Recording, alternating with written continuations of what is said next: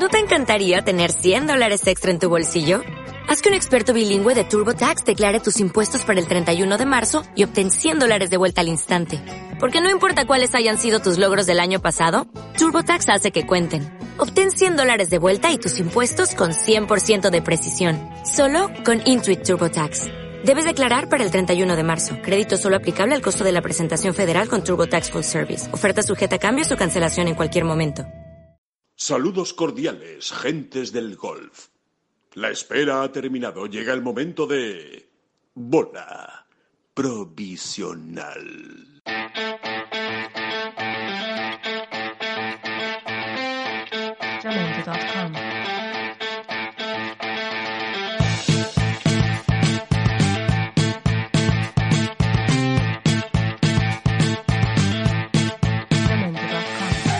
Muy buenas a todos y bienvenidos a esta nueva bola provisional, la número 13. David Durán. Muy decepcionado estoy, ¿eh? ¿Por Que lo sepa. Hombre, y el... Hola, ¿qué tal? Es verdad. Eh, Volvemos. Hola, ¿qué tal? Muy buenas a todos y bienvenidos a esta Lamentable, vamos. bola provisional número 13. Que no somos supersticiosos, que hoy es el día de Navidad y aquí estamos haciendo el podcast. Ustedes evidentemente lo escucharán cuando toque y cuando sea y cuando le den al play, pero eh, que sepan que esto se está grabando el mismo día de, de Navidad. Así que, que nada, que disfruten, que disfruten si nos están escuchando. Mazapán va, mazapán viene. Aquí estamos para hablar de golf y de lo que no es golf. Hablar de todo, de todo un ¿Cuál es poco. tu dulce preferido? Mi dulce preferido, puedo decir que el mazapán no lo es, que no me gusta. A mí Eh, sí, eh, es el que... ¿sí? me- Sí, es Ah. el mío, es el mío. Pues a mí no. Y el, el mantecado me gusta mucho. El mantecado tradicional con su ajonjolí por encima y tal, el de toda la vida, ese me gusta mucho. Y aplastarlo y comerlo así muy finito. Y tú eres aquí, esto es muy importante, tú eres de los que pasada la Navidad e incluso durante, la- durante las fiestas de Navidad, eh, incluso llegas a me está mojar, dando mucho miedo. incluso llegas a mojar el mantecao en el colacao. No, no. Hasta ahí- no, no, con de verdad. cuchara, o sea, no, lo has hecho nunca. No lo he hecho. Yo lo aconsejo. ¿Sí? Hombre, si a la gente... A ver, Al que estoy hablando... guste mojar galletas y tal. exacto. estoy- eh, estos que mojamos galletas y magdalenas en, el- en la leche y tal, con colacao, con Nesquik, con lo que sea. Lo aconsejo, ¿eh? Tiene su aquel. No coge, no empapa en Sí. el mantecado, pero eh, deja un, deja un, un gusto en boca. Deja un O gusto sea, al en boca. final, es- al final es casi un mantecado de chocolate. Sí, bueno, Ahí, pero con el matiz. frescor de la leche, ¿no? Vamos, yo lo aconsejo. Ahí queda. ahí Bueno, queda. ahí queda, ahí queda que cuidado que se puede estar inventando ahora mismo el, el querido David Durán un- una fórmula magistral, ¿eh? Y, y hacer y hacer campaña de este mantecao con colacao. Con da- Queda rico no sé, aquello, son- Está bien. Vale, vale, vale. Bueno, lo voy a probar. Prometo, prometo probarlo. Eh, oye, que tenemos por delante un podcast muy interesante, ¿eh, David? Vamos a hablar de muchas cosas. Vamos a hablar con Carlota Ciganda, que va a ser nuestra mamá Noel en este día de Navidad y, y con la que vamos a hablar largo y tendido sobre todo, sobre lo divino y sobre lo humano. Vamos a tener, por supuesto, a Oscar Díaz en la bola provisional. Vamos a hablar del Australian PGA Championship, la victoria de Adam Scott y, y el papel de Alejandro Cañizares y, bueno, y de otras muchísimas cosas que... Mickelson, Ryder Cup. Exacto, Mickelson, Ryder Cup, Nacho Elvira, el blog que ha empezado en Tengos. En definitiva, que se lo van a pasar muy bien, que es un buen rato para, para compartir, ¿por qué no?, con toda la familia este, este podcast de, de golf y que vamos a empezar muy rapidito, muy rapidito, porque se nos va el tiempo, con la entrevista con Carlota eh, Ciganda, que, que desde luego yo creo que va a tener muchas cosas interesantes que, que contar. Jingle bells, jingle bells, jingle all the way. Oh, what fun it is to ride in a one horse open sleigh. Jingle bells. Carlota jingle Ciganda, bells. muy buenas, ¿qué tal? ¿Cómo estamos? Hola, ¿qué tal? Que bueno, muchas gracias ¿eh? por, por atender a este podcast eh, de Ten Golf, a esta bola provisional, eh, precisamente en estas fechas tan señaladas, en, en el día de, de Navidad. Así que, que muchísimas gracias por, por estar ahí. ¿Cómo, cómo, cómo estás? ¿Cómo, cómo- en, qué, ¿En qué momento te, te, te pillamos? ¿Cómo, ¿Cómo va la Navidad? Pues nada, la verdad que comiendo mucho y pasando mucho tiempo con la familia, que es lo que me gusta, y la verdad que, que nada, descansando, más que nada descansando, recargando pilas e intentando organizar un poco la, la temporada que viene. Eh, Carlota, vamos a ser más exactos. ¿Qué es comiendo mucho? O sea, ¿dónde te has puesto más ciega? Cuéntanos alguna comida. Pues, ¿Qué se come por allí? La verdad, la verdad que, que comemos de todo, eh, mucho jamón, muchas ensaladas, muchos pimientos, mucha carne, mucho pescado, la verdad que hay de todo. Eh, no, no paramos de comer, es, es, es- o sea, es no parar. ¿Eres muy de dulces? De las almendras esas garrapiñadas que tanto se ven Eh, y- tam- del turrón. También, también me gusta, la verdad que los turrones me encantan, el mítico suchar de chocolate que, que no falte. Bueno, pero ya hemos visto cómo ha metido en la dieta pescado, ensaladas, ¿eh? lo ha dicho ella, ¿eh? pescado, o sea, al final, incluso en Navidades, una atleta de élite es un atleta de élite. Muy equilibrado. Hay que, hay que, hay que disfrutar. Di que sí. Eh, Carlota, y una curiosidad, ¿cuál es el plato fuerte el día de Navidad en, en tu casa? ¿Qué es lo que, qué es lo que coméis normalmente? Eh, el día de Navidad la verdad que hacemos eh, mucho, muchas cosas de picar para empezar, eh, mucho, ya te digo, mucho jamón, atún, eh, gambas, un poco de paté, un poco de todo. Y luego tenemos eh, solomillo, o si no pescado, suele hacer mi madre eh, ajo arriero, que es típico de aquí del norte, que es bacalao con, con pimientos, con patatas y, y nada, y luego postre de todo, o sea, chocolate, tarta de queso, eh, ya te digo que es, es- no, no paras. ¿Sois muy de villancicos? A ver, yo entiendo que no, supongo que no. Pero no sé, a lo mejor sí, a lo mejor tenéis tradición familiar de cantar y esas cosas. Eh, el día 24 sí que sí que cenamos con la familia de mi padre y sí que sí que cantamos, sí que eh, mi tío saca la acordeón y sí que cantamos villancicos y el día 25 la verdad que no, no cantamos tanto. Ah, muy bien. Que, mm, bueno, Carlota, ¿qué es lo que más te gusta de, esta, de estas fiestas? Eh, aparte de estar con la familia, imagino, y del, y del tiempo libre, ¿qué es lo que más disfrutas eh, personalmente? Eh, me, sí, me, me encanta estar en casa, estar con la familia, me encanta pues ver a gente que durante el año no ves. La verdad que aquí hay muchos planes y pues juego a pádel, vamos a tomar unos pinchos allá a Pamplona, a la parte vieja. Eh, haces cosas que durante el año la verdad pues no, no tengo tiempo de, hacerlas y me gusta. O sea, aquí siento que descanso, siento que, que desconecto y ya te digo, me encanta pasar tiempo con la familia, con los amigos y, y hacer cosas que durante el año pues no, no tengo tiempo. Oye, Carlota, cambiando un poco el tercio, estábamos aquí Alejandro y yo echando cuentas, nos corriges ¿eh? si, si, si en algún dato lo hemos tomado mal, pero vas, a, vas a comenzar tu décima temporada de profesional, ¿no? Si no nos equivocamos, ¿no? Empezaste, empezaste la temporada 2011 como profesional, fue tu primera, ¿no? ¿Es así? Eh, sí, sí, me pasé exacto, en el 2011 en verano, sí.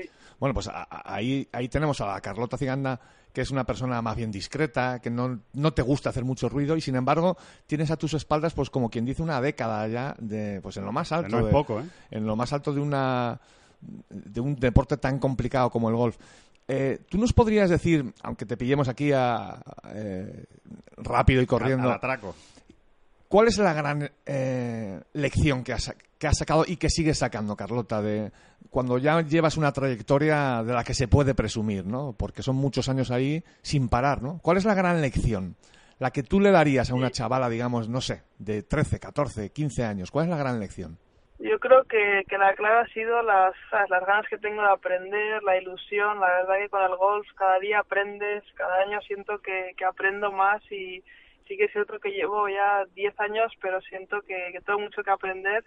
Eh, han sido años buenos, sobre todo estos últimos cuatro, de, de estar ahí arriba muy consistente, de estar cerca de ganar muchas veces.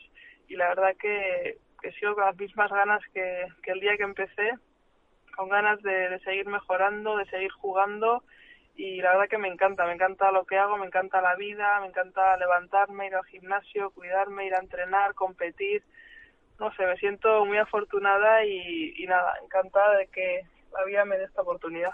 Oye, Carlota, eh, estos días hemos leído algunas entrevistas que Rafa Nadal ha, ha, perdón, ha concedido pues, a diversos medios nacionales ¿no? Allí en, Manacor. Y bueno, de los, una de las cosas que siempre cuenta Rafa, ¿no? siempre dice en algún momento de cual- casi cualquier entrevista larga que se le haga, es precisamente eso, ¿no? El, que una de sus claves ha sido la humildad de saber que hay que seguir aprendiendo. Mm, habla, sacaba a Rafa porque eh, tú has estado, has compartido con él algunos ratos, este año no, pero sí en años anteriores, en, el, en aquel eh, Olazábal Nadal Invitational. Y, y no sé, me gustaría preguntarte, sabiendo que, que, que todos lo tenéis un poco como re- referencia, Rafa, si aprendiste algo, ¿no? De aquel, si te quedaste con algún detalle de aquellas charlas o de aquellos ratos con, con Rafa. Sí, yo creo que de Rafa lo que más destacaría es su, humildad. O sea, sí que es cierto que, puede ser un chico al principio tímido, que no dice mucho y luego lo que más me gusta de él es que nunca se da por vencido, que siempre sigue, que siempre eh, quiere más, siempre tiene ganas de aprender, el respeto que tiene por sus rivales, eh, está jugando contra el 150 del mundo y todavía dice que es un partido complicado, o sea, eso eso creo que le hace que le hace grande. Y luego el currículum que tiene, 19 grandes, eh, medallas olímpicas, la Copa Davis, o sea, es un ejemplo de, pues eso, de, de lucha, de seguir ahí, de no parar, de, de creer, de, no sé, la verdad que yo creo que es el mejor deportista de, de todos los tiempos en España. A mí me encanta sobre todo su, su mentalidad. ¿Y has tenido la oportunidad, Carlota, de preguntarle algo? O sea, tuviste en, en esos tiempos que estuviste con él, aunque evidentemente hay, hay mucha gente y no, y no es tan sencillo, ¿no? Pero, eh, no sé, eh, ¿tenías alguna curiosidad en la, en la cabeza que le pudiste preguntar o, o algún detalle sobre la competición, sobre su vida, sobre su manera de, de afrontar el, el tenis? Sí, alguna vez sí que, o sea, sí que he tenido la oportunidad de cenar con él a la misma mesa un par de veces y, y sí que le he hecho preguntas, pues a veces eh, cuando te sientes cansada, cuando crees que te hace falta un descanso, que tu cuerpo como que no puede más y él, él me dijo, Rota, escucha a tu, a tu cuerpo porque a veces, eh, a veces un par de días de descanso, lo que el cuerpo te pida es mejor que, que 100 horas de entrenamiento. Entonces yo creo que, que estamos siempre entrenar, entrenar, entrenar. Yo creo que el descanso es parte de, de la vida de un deportista, de, del entrenar también. O sea, yo creo que, que no hay que cebarse y hay que estar todo el día ahí entrenando, sino la desconexión y, y el descanso. Y entonces me quedé un poco con eso. Yo creo que eso lo hago bastante bien. La verdad que descansar no, no es que me cueste mucho y ahora llevo de hecho un mes sin tocar un palo y la verdad que estoy encantada. Carlota, una, una curiosidad al hilo de la reflexión que, que hacías con David eh, sobre los 10 años ¿no? que, que, vas a cumplir el año que viene como, como profesional. Eh, echando la vista atrás, eh, ¿en qué crees que Carlota Ciganda sigue siendo igual que esa niña de, de 2011 o esa muchacha de 2011 que, que se hizo profesional? ¿Y en, cre en qué crees que has cambiado más? Bueno, yo intento ser la misma persona, eh, intento tener el mismo respeto que tengo por todo el mundo y por todas las jugadoras y, y me, me, me, encanta seguir, ya te digo, aprendiendo, trabajando, eh, intento tener la, la humildad que siempre me han, me han en mi casa y ser una persona normal. Y bueno, yo creo que sí que he aprendido a, pues al final la experiencia sí que, sí que te ayuda pues a, a mejorar como jugadora, eh, como persona, al conocer los campos, al conocer los sitios, creo que eso te da cierta tranquilidad a la hora de, de afrontar los torneos y, y ya te digo, yo creo que, que, la clave es seguir con las mismas ganas, la ilusión y esas ganas de, de aprender que, que, tengo y que, y que me encanta lo que, lo que hago. Oye, Carlota, con una base de talento que tú evidentemente tenías, ¿no? Porque ya arrasabas siendo muy niña, ¿no? En, eh, como amateur. Y luego una base de trabajo, que ahí está, ¿no? Ahí están esa casi década, ¿no? Que llevas ya en el, en, como profesional en la élite. Eh, no sé si estás de acuerdo con nosotros, pues nosotros lo, en este pod podcast lo, decimos mucho, que al final la, gran diferencia la marca la cabeza, ¿no? El, lo ordenado que la tengas y, bueno, y cómo reacciones ante los estímulos que van sucediendo, pues por ejemplo en una ronda de golf, ¿no? No sé si estás de acuerdo y eso te lo ha dicho ta también a ti la experiencia. Sí, yo creo que la cabeza obviamente es lo más importante, sobre todo en golf, esa, esa, esa calma que hay que mantener durante los cuatro días de torneo, el pegar un golpe malo, tener un, un hoyo malo, pues no, que no te afecte, intentar que te afecte lo, lo menos posible. Yo creo que eso lo aprendes con los años. Al final es, es prácticamente imposible jugar todos los hoyos perfectos, pegar todos los golpes perfectos, entonces cuanto más lo aceptes y cuanto el error sea, o sea, cuanto mejor falles, yo creo que que resultados mejores, pero sí que es cierto que en los últimos años pues he aprendido mucho con, con Jorge Parada, con mi entrenador, con tener un Caddy como Terry de, de tanta experiencia, la verdad que, que he aprendido muchísimo y nada, muy, muy agradecida de, de estar con ellos. Carlota, vamos a, a hablar un poco de, de, este año. ¿Cuál es el, el, balance que haces tanto en lo personal como también en lo, en, en el, digamos, en el equipo, ¿no? Porque la Solheim Cup ahí, ahí está, ¿no? Pero eh, ¿cuál, eh, con qué, con qué sensación terminas este 2019? Pues la sensación es buena. El año ha sido bueno más que nada porque sigo mejorando. Eh, en los últimos cuatro años el scoring average lo he seguido mejorando cada año y al final eso es lo que lo que me pongo como objetivo, hacer menos golpes cada año. Eh, sí que he mejorado también mucho con el pad, de lo cual estoy bastante contenta ya que cojo bastantes greens y eso, pues si mejoro un poquito el pad, yo creo que el resultado va a ser algo mejor. Y bueno, quiero seguir un poco en esa misma línea, o sea, no creo que no hay que cambiar demasiado, sino seguir mejorando detalles porque ya estoy bastante arriba y yo creo que tampoco hay que volverse loco, sino eh, hablo con Jorge y me dice un poquito pues lo que él piensa, eh, cómo seguir mejorando esas estadísticas, en esos detalles que al final eh, me harán estar pues más arriba. Y, y detalle a detalle, ¿dónde irías tú que tienes más margen, Carlota? ¿O dónde crees tú que, te falta un poquito más para dar el salto definitivo? Yo creo que muchos más saltos no puedes dar ya, pero bueno, pues sí, quizá eh, seguro que tú tienes la ambición de, verte ahí más, pues a lo mejor en las grandes citas, ¿no? En la- el domingo en los grandes, o ¿dónde, crees tú que tienes ese margen que tú digas aquí, aquí es donde puedo, o de verte más tiempo en el top 10 mundial, peleándote en el top 5 incluso? Yo creo que tengo que seguir haciendo las cosas prácticamente igual, seguir entrenando un poco todos los aspectos del juego, pero sí que me gustaría todavía coger algún green más y ser un poquito más consistente. Yo creo que eso me va a hacer pues evitar algún bogey más. Eh, obviamente approach y putt siempre se puede mejorar, pero sí que es cierto que, que al final pues si fallas eh, en un grande, cuando fallas un green, el putt no, no va a ser tan fácil, eh, ya que son los greens duros, eh, banderas complicadas, con lo cual el hecho de de coger green y ser consistente pues te hace que tengas eh, menos presión con el approach, eh, menos presión de meter ese pad de, de par, yo creo que estás más tranquila. Eh, yo creo que, ya te digo, trabajar todo un poco en la misma línea. Yo creo que si cojo, pues eso, eh, un green más al día, que son cuatro greens más a la semana, si juego 25 torneos son al año, pues 100 greens más. Al final eso me va a hacer que, que haga menos bogies, que haga algún birdie más y yo creo que con ese detalle pues voy a seguir mejorando eh, el scoring average, que al final es, es lo que quiero. Y desde el punto de vista más técnico, ¿hay algo que estés trabajando de una manera especial en esta pretemporada? Bueno, que estés trabajando ahora no, porque estás de, de descanso y sin tocar un palo, pero que, que ya hayas hablado con Jorge o con Terry de, de lo que vas a trabajar más o vas a hacer más hincapié en, en enero, cuando, cuando prepares la temporada. Pues la verdad que, que todavía no. Yo creo que yo ah, con Jorge llevo ya casi cinco años y la verdad que los últimos dos tres años es prácticamente todo un poquito lo mismo y no he hablado mucho con él y yo creo que seguiremos haciendo lo mismo porque las cosas funcionan, salen bien y yo creo que él mismo sabe que a mí los cambios tampoco me, me encantan, no me gusta hacer cambios bruscos y conmigo va todo poco a poco. Así que bueno, hablaré con él y los detalles que él vea que crea que tenga que mejorar, pues nos enfocaremos en eso y, y en enero nos pondremos, nos pondremos a ello. Creo que has estado estos últimos días con Phil Kenyon, eh, de nuevo, para trabajar el, el pad en, en Londres.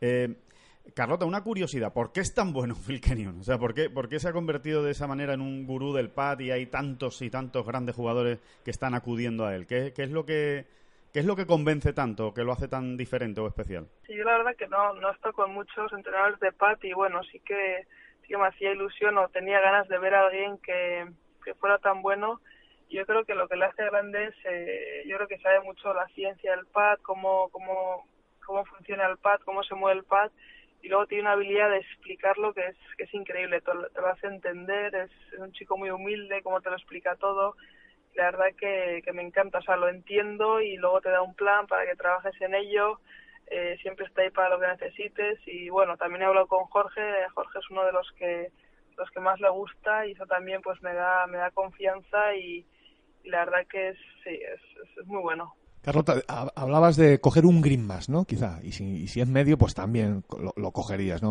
Medio, lo que sea, ¿no? Coger algún green más te puede dar, ayudar a dar ese salto. Eh, yendo más a lo concreto eh, y poniéndonos en la, intentando ponernos en la piel de alguien de, de de alguien que juega muy bien al golf, ¿no? Como sois vosotras y, vosotros, ¿no? Y todos, todos los profesionales. Eh, ¿Qué es lo que falta? ¿Qué es lo que di- dirías tú que te falta para coger más greens? Porque vosotros sois muy repetitivos en, en el, en el swing. ¿Es quizá una cuestión más de estrategia? ¿De quizá arriesgar un poco menos?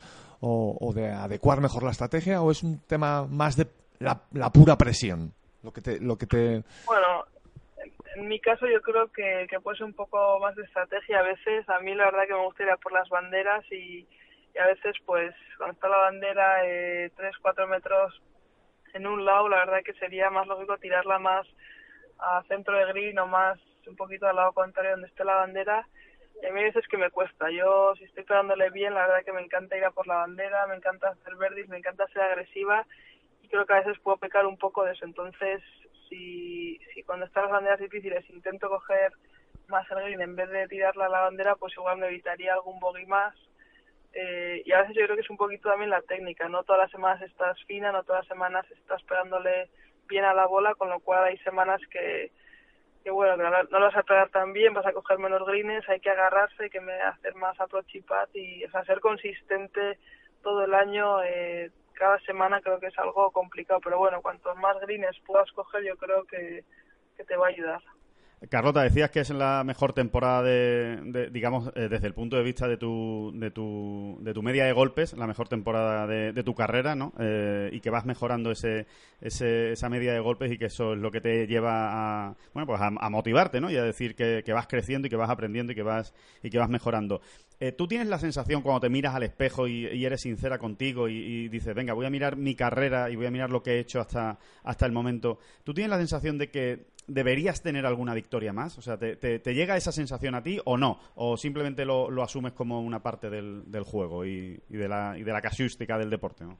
Yo creo que en los últimos cuatro años sí que sí que he tenido el juego para, para ganar algún torneo más eh, seguro. O sea, yo creo que, que los números que tengo, o sea, pues esté en el top 10, en el top 15 de ganancias y de hecho todas las que están delante mía, incluso alguna detrás, han ganado.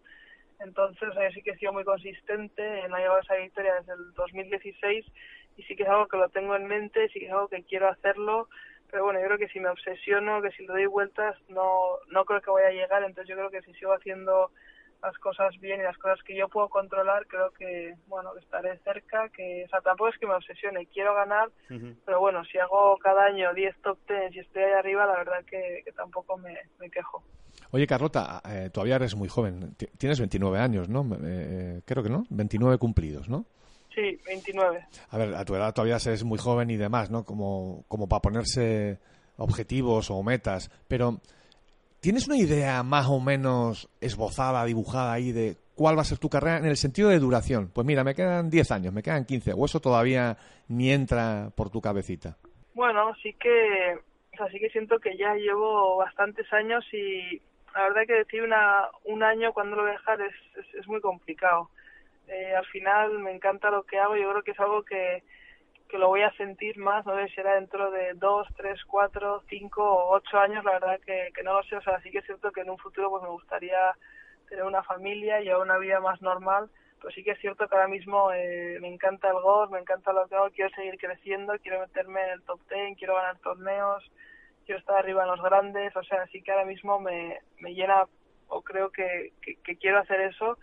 Yo creo que lo otro pues lo iré sintiendo. Yo creo que hago las cosas por más por feeling, por cómo me siento, por sensaciones y el día pues que ya no disfrute tanto, que me cueste los viajes o ya no esté tan contenta, pues creo que será tenga que pensar en dejarlo o en hacer otras cosas.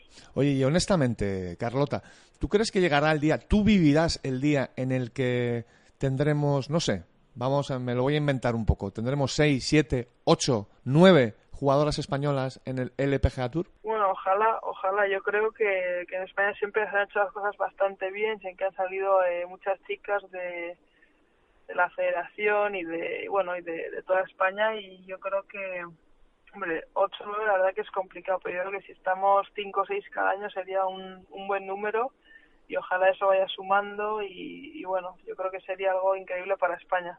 ¿Qué consejo le darías a Nuria Iturrios, que, que este año va a debutar con tarjeta del LPGA Tour? No sé si te, si te habrá llamado, si ya ha tenido la oportunidad de, de hablar contigo, imagino que todavía no, ya coincidiréis en algún torneo, pero eh, ¿qué, qué, qué le dirías? Hombre, ella, a ver, a ver cuántas entradas tiene ella, ¿no? Para jugar, no, no lo va a tener fácil, No. pero bueno, algún, algún torneo le va a caer fijo, unos cuantos, vamos. Bueno, Nuria la conozco, yo creo que es una gran jugadora, eh, le pega la bola muy bien, de hecho se ha ganado en Europa varios torneos y lo que le diría es pues que se coja, un buen caddy y conozca los campos, que para que ella esté tranquila, porque yo creo que un buen caddy sí que te ayuda pues a cuando estés ella a pasar el corte, a pasar esos cortes que, te hacen falta y luego que sí que estaría cómoda, yo creo que o sea, ella jugar a golf sabe, eh, yo creo que una vez que conozca los campos, que que se meta un poco ahí, le, las cosas le van a ir bien. Sí que es cierto que, que no es lo mismo el si meta Europa y jugar en la LPG ya que juegas contra las mejores del mundo cada semana, pero bueno, yo creo que, que, que tenga paciencia, que tenga tranquilidad y que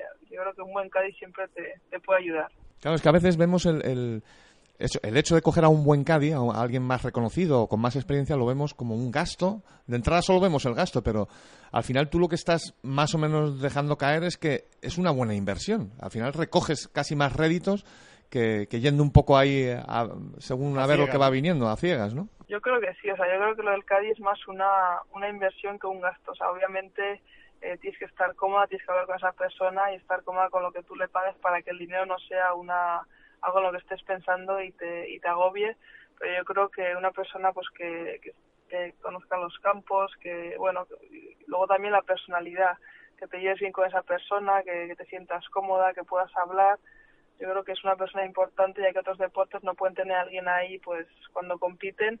Yo creo que si tomas ventaja de eso pues yo creo que te puede ayudar ya que pasas muchas horas con, con tu Cádiz Carlota, con, con el millón del Aon Challenge, eh, ¿algún caprichito te has dado ya? ¿O tienes algo en la, en la cabeza? Tú eres, tú eres moderada, humilde, siempre con los pies en el suelo, pero eh, ¿tenías algo ahí en la cabeza dándole vueltas y has dicho, pues mira, ahora sí me voy a dar este homenajito? pues la verdad la verdad que no o sea, lo, lo- lo- la verdad que lo, lo que lo primero que venía a la cabeza era eh, quería pues eso darles un regalo a todos los a todos los que me han ayudado en mi equipo y eso es lo que he hecho.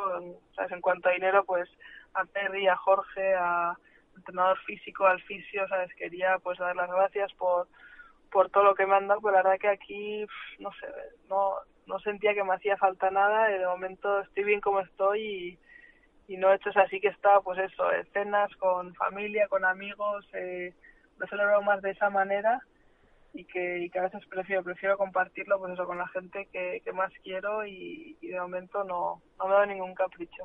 Bueno, no está mal, no está mal. Estarán, estarán contentos Jorge, Jorge Terry, tu probador físico. Es un- la verdad que es un detallazo, Carlota, que, que, que lo hayas compartido con ellos. ¿no?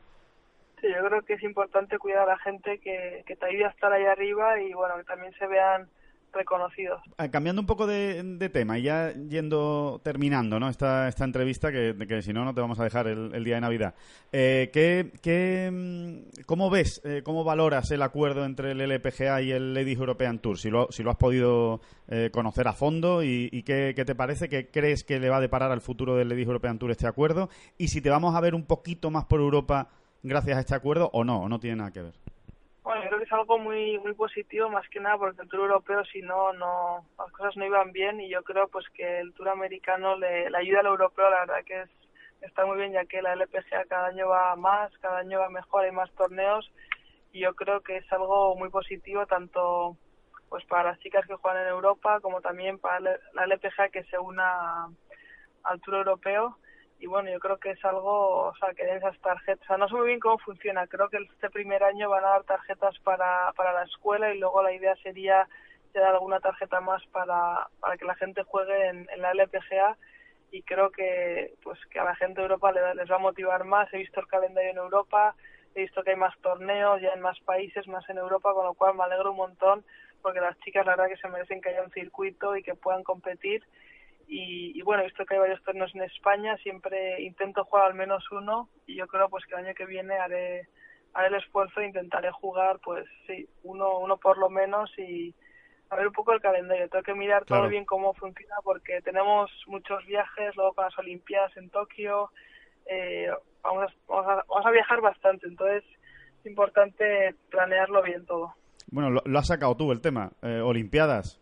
Eh, ¿te, imaginas con la medalla de oro colgada del, cuello? ¿Cómo, Pues sí, sí, la verdad que sería un sueño, me encantaría ya que me encanta jugar por España, me encanta representar a mi país y pues sería, o sea, estar ahí en el podio con una medalla sería un sueño hecho realidad y bueno, ojalá ojalá pueda pueda estar ahí, la verdad que es posible porque al final son 60 jugadoras, eh, bastantes menos las que jugamos cada semana y yo creo que si tienes una buena semana pues se puede se puede conseguir.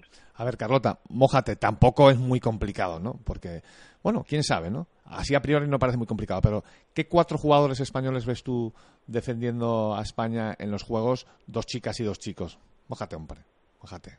Eh, o sea, dices de golf, ¿a qué jugadores Sí, sí, de golf, sí. Chicas y chicos, la, la pareja de chicas, la, la pareja de chicos. Sí. Bueno, yo diría que en chicos John Ram y Sergio, y luego en chicas Azara y yo. Es Bueno. el, el equipo que lo veo. Sí, es, un- es de una momento. buena, es una buena representación, ¿eh? Ahí hay cuatro opciones de medalla, digo yo, ¿eh? Sí, sí, yo creo que, que los cuatro, o sea, nos encanta jugar por España y la verdad que llevamos años sólidos y yo creo que, o sea, John Ram, pff, le veo con opción de medalla muy segura.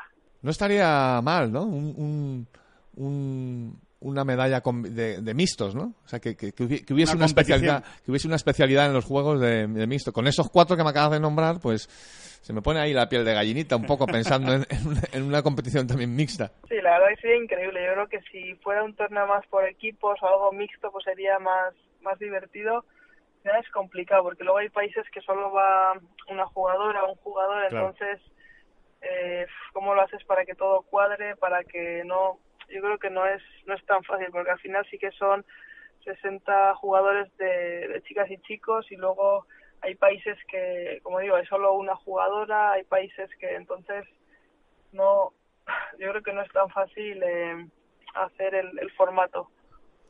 Bueno, Carlota, pues eh, ya, ya prometemos que vamos acabando. La última, eh, para, para terminar. Al final del podcast vamos a despedir con un villancico. Y tiene que ser el villancico que tú elijas. ¿Cuál es el villancico que más te gusta, el que más cantas, el que, el que te viene siempre a la cabeza cuando estás con la, con la familia? Joder, creo que más. Es, es curioso porque solemos cantar en, en, Sí.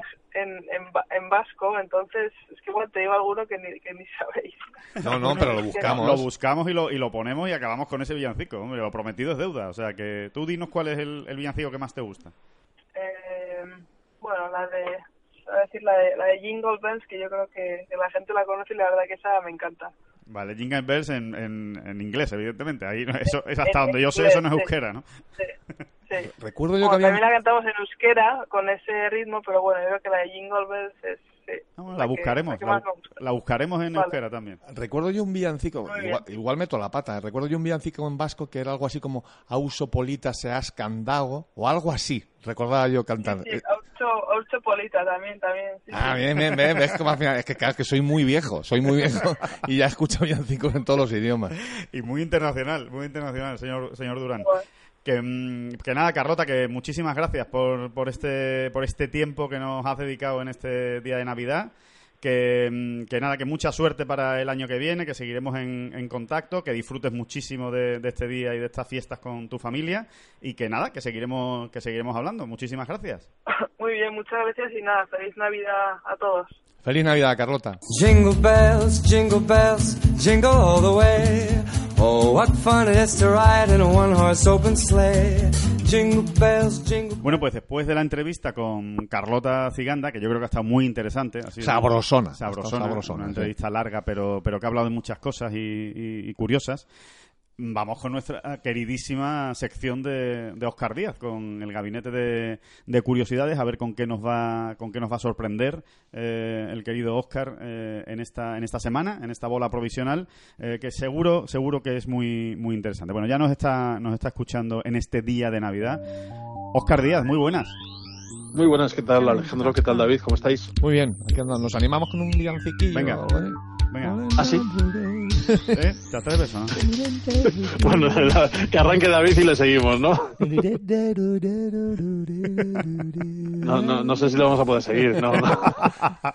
está complicado, está complicado. Bueno, ¿cuál es tu, tu villancico favorito? Vamos a empezar con cosas Mi importantes. la villancico favorito, hombre, eh, voy a ser un... En realidad no es villancico, es más bien canción de Navidad. Ajá. El White Christmas de Bing Crosby creo que es un- una maravilla. Además, yo creo que es el single más... Mira, datos de boom, ¿no? El, el single más vendido de la historia de la música. Me ¿Ah, suena sí? que me suena que ese dato es, es así, es correcto. ¿Cómo no, cómo Sí, no esa- tenías esa que, cómo no tenías que tirarte por un clásico? dreaming of a white Christmas. Así que con esa voz profunda y maravillosa que tenía Bing Crosby.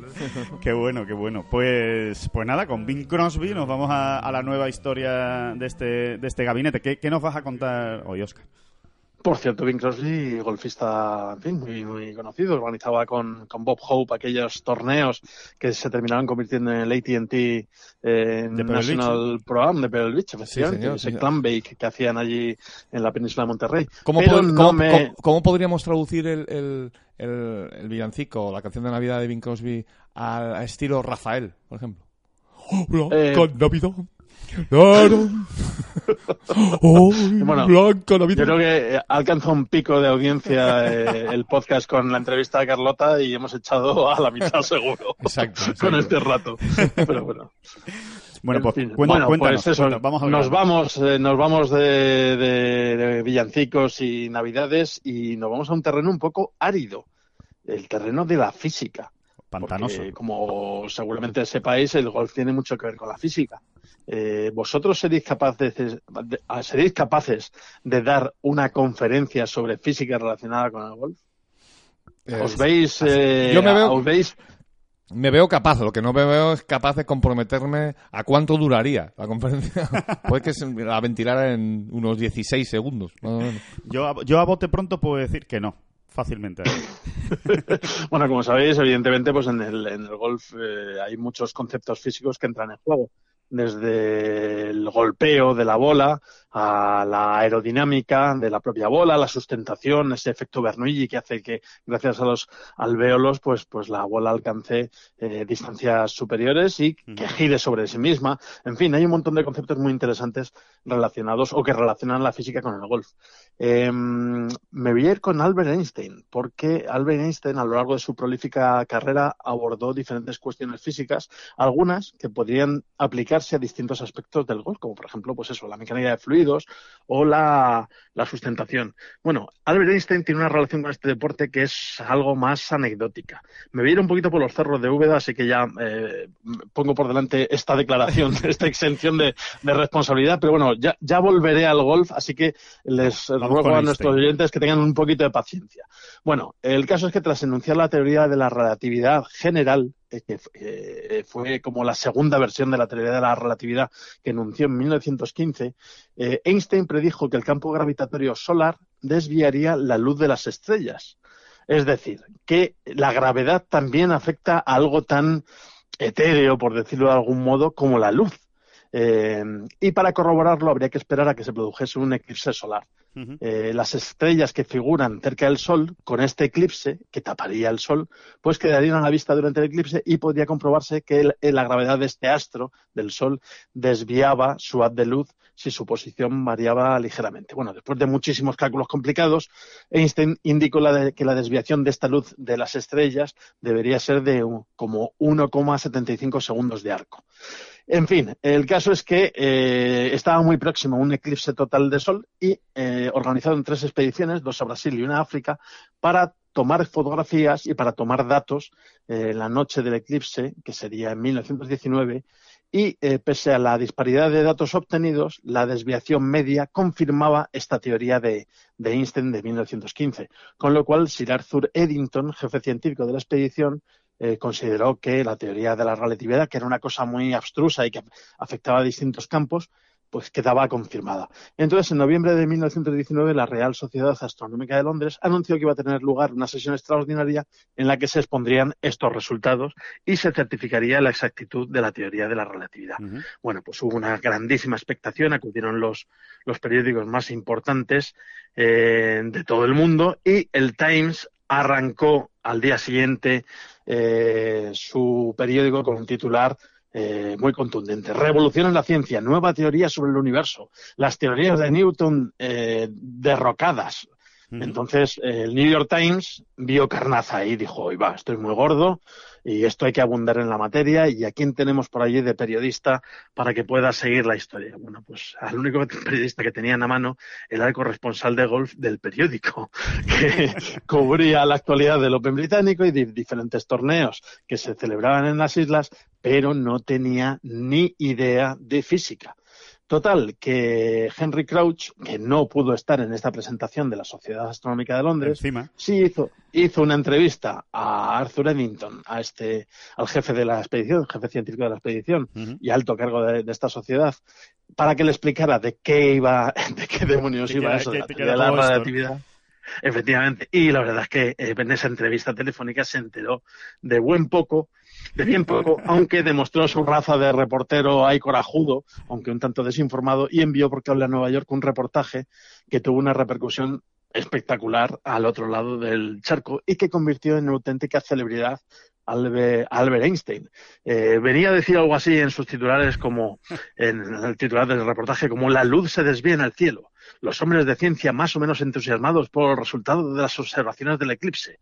Triunfa la teoría de Einstein. Las estrellas no están donde parecía ni donde se calculaba que estaban, pero no hay de qué preocuparse. O sea, era un poco en tono apocalíptico, ¿no? El pobre, este, el pobre enviado de golf, pues, bueno, eh, se enteró de poco, pero sí es cierto que le dio bastante importancia a algo que lo tenía, como era la teoría de la relatividad general de, de Albert Einstein. En fin, el caso es que estas noticias que se publicaron en el New York Times, pues convirtieron a Albert Einstein en el centro de todas las miradas e inició una cadena de acontecimientos que acabó en la emigración posterior del sabio judío a Estados Unidos. Eh, pero por otro lado, pues hay que hacer esta pequeña salvedad. Eh, bueno, el muy bien intencionado era Henry Crouch, este, este reportero de golf eh, de- del New York Times, pero de física pues sabía lo justo, aunque de alguna manera comunicó su mensaje. ¿Y cuál es la moraleja de esta historia? Por favor, señores oyentes, señores lectores, hagan caso a los que saben de, de deporte. Y si quieren enterarse de lo mejor del golf, por favor, lean Ten Golf, que son los mejores periodistas de golf, los periodistas más especializados, eh, los encontrarán en sus, en sus páginas o en su, en su página web, encabezados por Alejandro Rodríguez y David Durán. Así que, ¿qué hacen que no se regalan por Reyes esa maravillosa suscripción para estar todo el año enterados de, bueno, de todas las eh, novedades del mundo del golf eh, en las mejores firmas y, por supuesto, de boca de los protagonistas, como por ejemplo, pues Carlos Paciganda, que la hemos tenido hace un ratito, o Sergio García, o John Ram y tantos otros jugadores de primer nivel. Y además- en fin, ha sido un camino un poquito enrevesado, pero espero que, que nuestros oyentes hayan quedado, sobre todo, con esta moraleja final. Y además, una cosa, Oscar, si, si en alguna estancia en, en Estados Unidos, ¿no? Con motivo del, yo qué sé, el US Open, del Masters, del PGA, o, o- o- o con motivo de alguna estancia en el Reino Unido, pues con motivo del British Open, por ejemplo, prometemos que si en aquellas fechas acaece, eh, ocurre, se da algún, algún hecho mm, que la química, la física o la, o la termodinámica eh, considere de vital importancia para el desarrollo del- de la vida en el planeta, no informaremos de nada de ello. desde o bueno, o recurriréis a alguien que sepa del tema para explicarlo adecuadamente. Sí, sí, más o menos. A mí también lo que me ha quedado claro es que Te Albert... llamaremos a ti, en ese caso me parece a mí. Sí, sí, a mí me ha quedado claro también que Albert Einstein desde esta misma tarde está suscrito al, al muro de pago de Tengolf. No me queda ninguna Sin duda. duda. Vamos, vamos. Que muchísimas gracias, Oscar, por la, por la anécdota y por el, y por el capote también a, a Tengolf, que, que se agradece Hombre. mucho. Y que, y nada, y que disfrutes muchísimo de, de- de este día de Navidad y, y de estos días, por supuesto, de fin de año. Feliz 2020 y esas cosas si no hablamos antes. Y que, no, sí, vamos a hablar antes, de hecho, vamos a hablar antes porque tenemos el, el último podcast del año y, y aquí te tendremos también para que nos cuentes tus, tus Pues- batallas. Por supuesto, contad conmigo. Yo encantado. Pues muchas gracias. Un Oscar. abrazo, feliz Navidad. Venga, un abrazo. Navidad. Feliz Navidad. dreaming of a white Christmas, just like the ones I used Bueno, pues eh, zapatero a tus zapatos, David. Cuando toque informar, que informe uno de lo que de lo que sepa. Que ya ya sabiendo, nos equivocamos mucho. O sea, imagínate cuando uno se mete en camisa once varas. ¿no? Sí, sí, aquí se equivoca todo el mundo. Aquí no solo fallan pads los profesionales o los amateurs. Aquí cada cual en lo suyo se equivoca. Pero cuanto menos se equivoque uno, mejor. Mejor, sí, sí, mejor. Sin, Cuanta más fiabilidad tenga uno, pues mejor. credibilidad, ¿no? La credibilidad que tanto se, que tanto se habla. Eh, hablando de, de credibilidad, pues vamos a hablar de la credibilidad de don Adam Scott, que ha vuelto a ganar eh, tres años y nueve meses después. Eh, ganó el Australian PGA Championship, el último torneo de 2019, torneo del European Tour compartido con el PGA Tour de Australasia y donde tuvimos a Alejandro Cañizares y a Sebastián García Rodríguez. Yo creo que de- del torneo hay que quedarse con esa vuelta de 64 golpes espectacular de Cañizares el, el sábado, eh, su segunda mejor vuelta en, en su carrera en el en European Tour. Solo el 62 que se hizo en el Hassan II, el año que ganó en 2014, eh, supera este, este registro este 64. O sea que, que claramente hay cosas buenas en el, en el juego de Alejandro Cañizares. Muy, muy buenas. Sigue asomando, sigue haciendo vueltas buenas. Le falta eh, eso que tantas veces falta, ¿no? Que es rematar, redondear, eh, amarrar un- una semanita consistente en- entera, ¿no? Para hacer un gran resultado. Pero cuando uno hace 64 y otras vueltas buenas que ya ha hecho Sí, en este inicio de temporada, digamos, 2020, que empieza en 2019, ¿no? Eh, ya está asomando, ¿no? Y, Sí. y se puede esperar, se pueden esperar, creo que no deja de ser una prueba, ¿no? De que se pueden esperar grandes cosas de, de Alejandro este año. Ha jugado tres torneos, ha pasado dos cortes. eh, como dices, lo que le ha faltado es rematar para acabar un poco más arriba. Es verdad que eh, el puesto, alrededor del puesto 30 que acabó en Australia, pues no te da mucho eh, en, el, en el ranking de la Race to Dubai. Y es un jugador que evidentemente necesita sumar eh, cuando juegue porque no tiene mucha, no va a tener tantas opciones de, de jugar con su categoría proveniente de la, de la escuela. Pero bueno, eh, lo importante es que juegue bien y que. No, pero sí tiene, ¿eh? Al final, sus 20 semanas no se las va a quitar nadie, ¿eh? Sí, sí. Quiero, quiero decir con esto que no, no- que no tiene por qué aparecer ya mismo la ansiedad, ni las prisas, ni nada que se le parezca. ¿no? Exacto, ¿no? Y algo ha sumado, o sea, que, que ha sumado en estos dos torneos en, en los que ha pasado el corte. Eh, seguramente lo veremos en Arabia, ¿no? Es posible que en Arabia Saudí pueda entrar la gente de la escuela. Esa es la, bueno, esa es la duda. Va a estar ahí en el margen. Abu- Tanto como seguramente no diría, pero pero es probable. Eh, Abu Dhabi, Dubái no, y, y Arabia vamos a ver. ya veremos, ya veremos. Claro, claro. Eh, Sebastián García Rodríguez eh, se tuvo que retirar después de la segunda jornada por unos problemas familiares, unas enfermedades de, de sus padres, que bueno, que le mandamos un abrazo muy fuerte a Sebastián. Lo importante es lo importante, lo primero es lo primero, y cuando uno está en Australia con la cabeza en España está demasiado lejos y así realmente es muy difícil centrarse y jugar al, golf, así que entendemos perfectamente esa, esa retirada y ojalá la- las noticias de, los médicos sean buenas y, vaya bien la cosa en la, en la familia de Sebastián, que, se lo merece el, el tío. vamos. Eh, Adam Scott, eh, ¿cómo, cómo- cómo- qué te parece? Eh, ¿Podemos contar con él como realmente un, un candidato más eh, al año que viene o, o vamos a ver qué, qué ocurre? Bueno, creo que su nombre tiene suficiente peso como para contar con él, sobre todo cuando ha encontrado de nuevo la senda victoriosa. Eh, otro retorno más, ¿no? Del mundo del golf. Otro más. sí. Adam Scott va para los 40, los cumple en 2020 y bueno, es, de esa, es de esa generación gloriosa, dorada de los Adam Scott, Sergio García, Trevor Immelman. Eh, Luke Donald es un pelín más mayor y me dejo uno que es Justin Rose. Eh, todos, Espectacular. ¿no? Sí, todos ellos nacieron en el 80, salvo Luke Donald. Y bueno, eh, es uno de esos cuatro magníficos ¿no? del 80. Y claro que hay que esperar grandes cosas de él, ¿no? Vamos a ver, vamos a ver qué pasa con Adam Scott. Eso será, evidentemente, y lo contaremos eh, a partir de 2020, que será cuando regresen los torneos. Esta semana no hay ninguna, ninguna competición en ninguno de los grandes circuitos del mundo, sí en la segunda división asiática, pero ya es un torneo muy menor. Eh, y sin embargo, la semana que viene ya va a volver el golf, va a volver el, el golf de máxima calidad y máximo nivel, que es el Century Tournament of Champions de Hawái, que, va a jugar John Ram. Así que con ganas ya de que, de que empiece la- el nuevo año con, con un torneo de, de muchísimos quilates en, en el PGA Tour, ¿no? Capalúa, ¿no? En Capalúa, sí, sí, como siempre, ¿no? Como donde los bombarderos se sienten muy a gusto, porque ahí la bola vuela muchísimo y encima suele, suele beneficiar el, el terreno, ¿no? Se ven drives de 400 yardas con mucha facilidad. Sí, buenos pares 5 con viento a favor, con el viento dominante que suele ser a favor en algunos de ellos. Bueno, en fin, uno- unos piñazos que se ven ahí.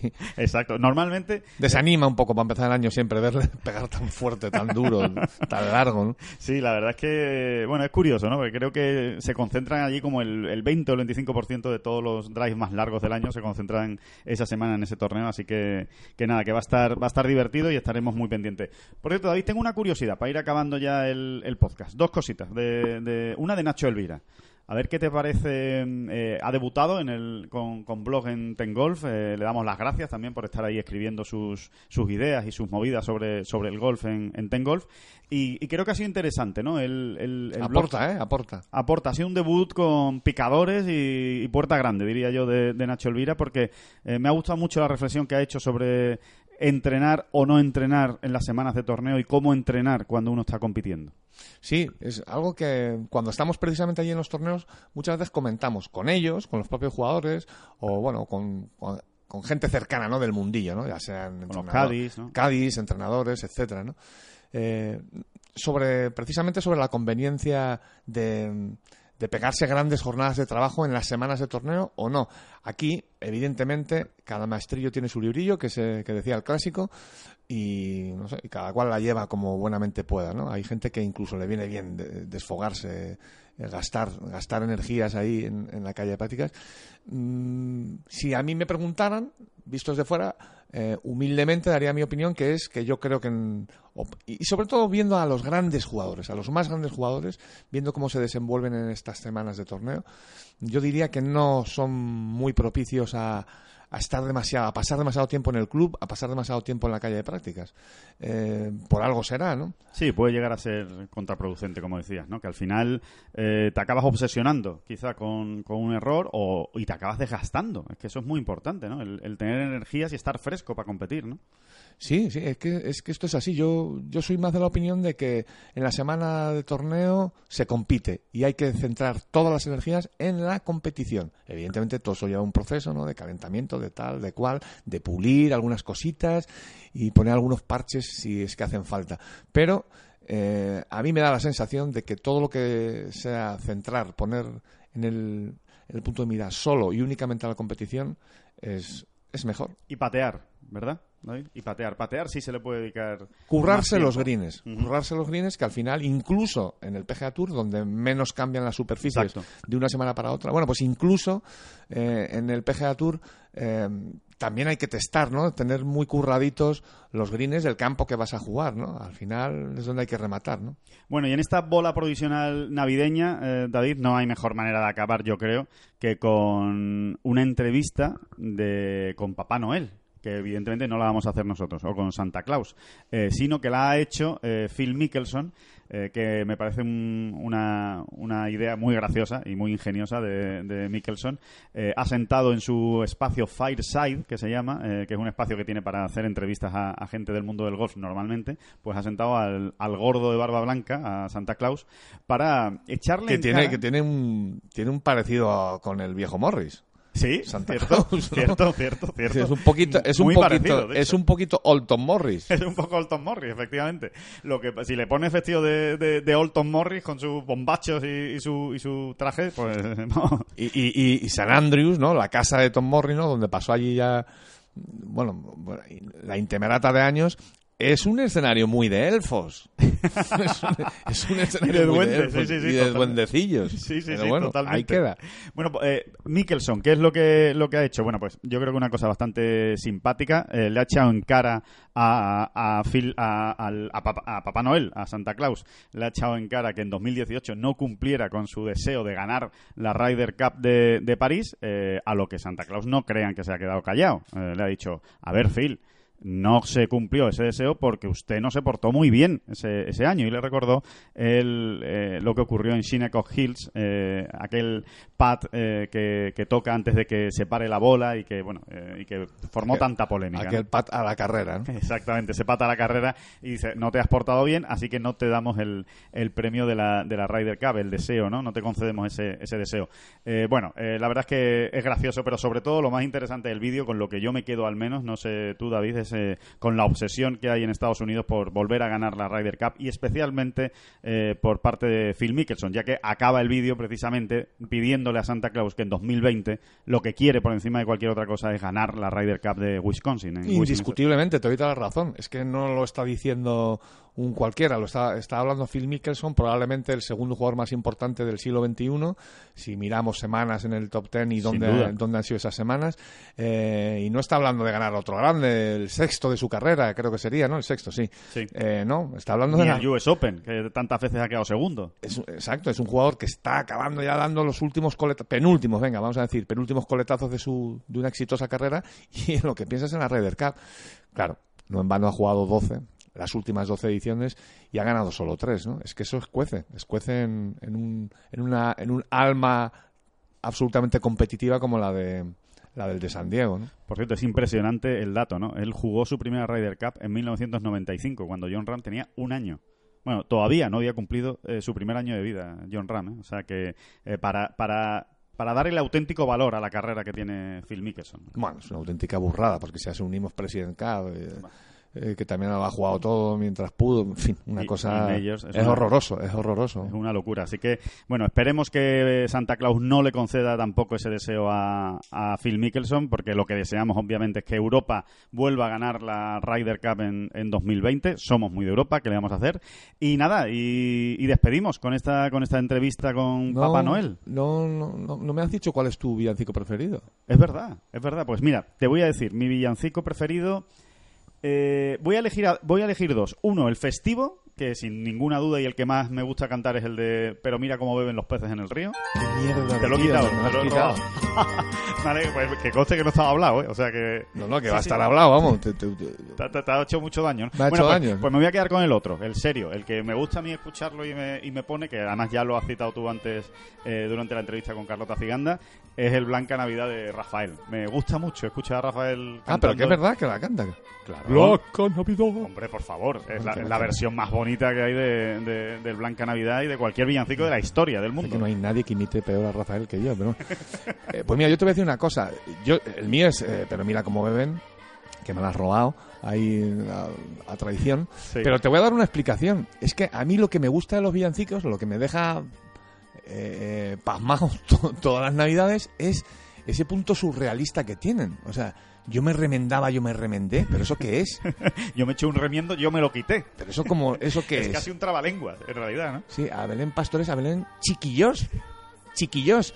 Eh, ¿Quién hacía lo, quién, quién, quién hacía, eh, En las letras. quién hacía las letras? ¿Y, y qué tomaban antes de, de Eh, hacer las letras? Los calzones de San José, que se los roben los, los, los ratones. Sí, sí, Eh, sí. Me parece Ahí todo. lo, ahí lo estamos escuchando de fondo, el, el- el villancico. Y- Toda esta parte de los villancicos, esa parte tan surrealista me encanta. Y ya, pues puestos a hablar de surrealismo y de villancicos, eso, los peces bebiendo en el río. Los peces bebiendo en el río. Que no, no sé si nos hemos parado a pensar en, en, qué, en qué consiste la cuestión. Creo que se está Pero- poniendo usted muy profundo, ¿eh? Pero Durán? mira cómo beben los peces en el río.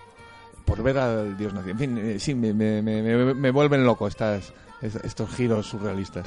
Bueno, pues vamos a acabar con un villancico, como no podía ser de otra manera, y eh, lo prometido es deuda, con el villancico que eligió Carlota Ciganda cuando eh, le hacíamos la entrevista hace unos minutos, y que es ese Jingle Bells, Jingle Bells. Vamos a ver si lo escuchamos en inglés o en euskera. A lo mejor le, le sorprendemos. Y les emplazamos para la semana que viene, para el último podcast, la última bola provisional eh, del año, donde va a estar interesante ese último del año. Vamos a hablar de los pronósticos para 2020, hacer balance y A mojarse. nos vamos a mojar. A mojarse. Y, no- y se va a mojar mucha gente, no solo nosotros. Va a pasar por aquí mucha gente para que nos deje sus pronósticos y su, y sus ideas para 2020. Pues nada, que muchísimas gracias por estar ahí y nos vemos en, y nos escuchamos en una semana. Jingle bells. Dindandon, dindandon, egu berrion, zorion, zorion, gabonak dindandon, dindandon, dindandon, egu berrion, zorion, zorion, gabonak gabon. Izar bat hasita dizizka zeruan Berrionak zabaltzen ari zaigu munduan Jaio da, jaio da, jaunaren semea Askatxo batean dago lastoen gainean Dindandon, dindandon, egu berrion. Zorion, zorion, gabonak dindandon Dindandon, dindandon, egu berrion. Zorion, zorion, gabonak gabon Aingeruak kanta, hartzainonak dantzan, jainkoaren jaiotzan, bakea eta haintza, astoak ajaja, ibiak umumu, estalpezarrean kantuan ari zaizkigu. Dindandon, dindandon, egu berrion, zorion, zorion,